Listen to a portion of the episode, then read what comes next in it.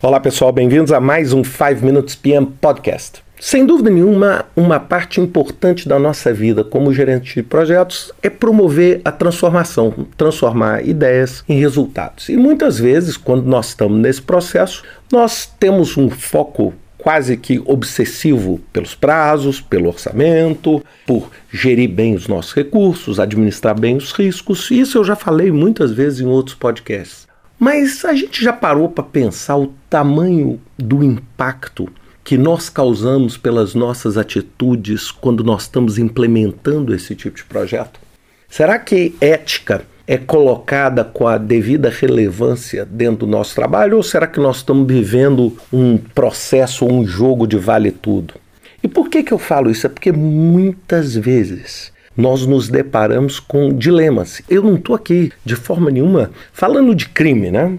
Porque a maior parte das pessoas pensa assim: não, mas eu não cometi nenhum crime ao fazer isso. Bem, nós não estamos discutindo crime. Agora, nós estamos tomando uma decisão dentro do nosso ambiente de projeto que é responsável, que visa o benefício da maioria, que visa o benefício e o engajamento de todas as partes interessadas que se preocupa com o ambiente, que se preocupa com as pessoas, que se preocupa com a tecnologia que nós estamos implementando. Então hoje nós vivemos isso. Outro dia eu ouvi uma pessoa falando e me chamou muita atenção, por exemplo, na tecnologia e esse desenvolvimento que nós estamos vendo na tecnologia, que é um desenvolvimento sensacional. E a pessoa chegou para mim e falou assim: muitas vezes nós temos que proteger essas pessoas extremamente inovadoras delas mesmas.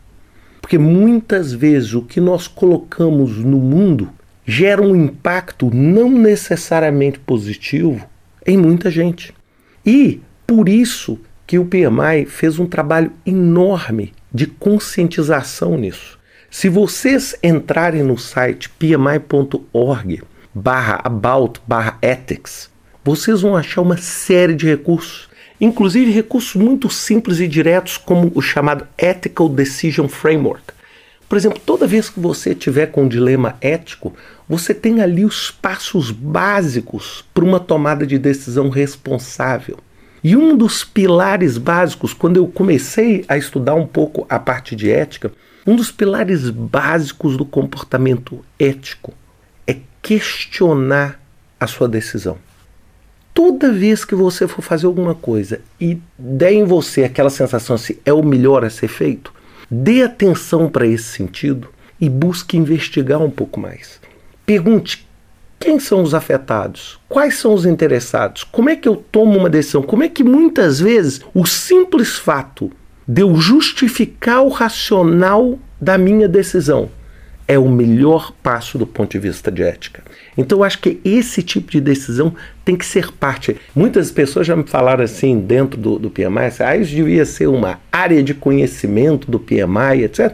Pode até ser, mas o que eu quero dizer é o seguinte: isso tem que ser uma área de conhecimento da sua atividade profissional. Seja você um gerente de projeto ou seja você qualquer profissional. É, eu sugiro que vocês deem uma olhada lá, tem vários vídeos interessantes e eu queria sugerir um outro recurso que eu já falei também há alguns anos atrás num podcast meu. Entre no site globalethics.com. E esse Global Ethics é o site do Institute for Global Ethics.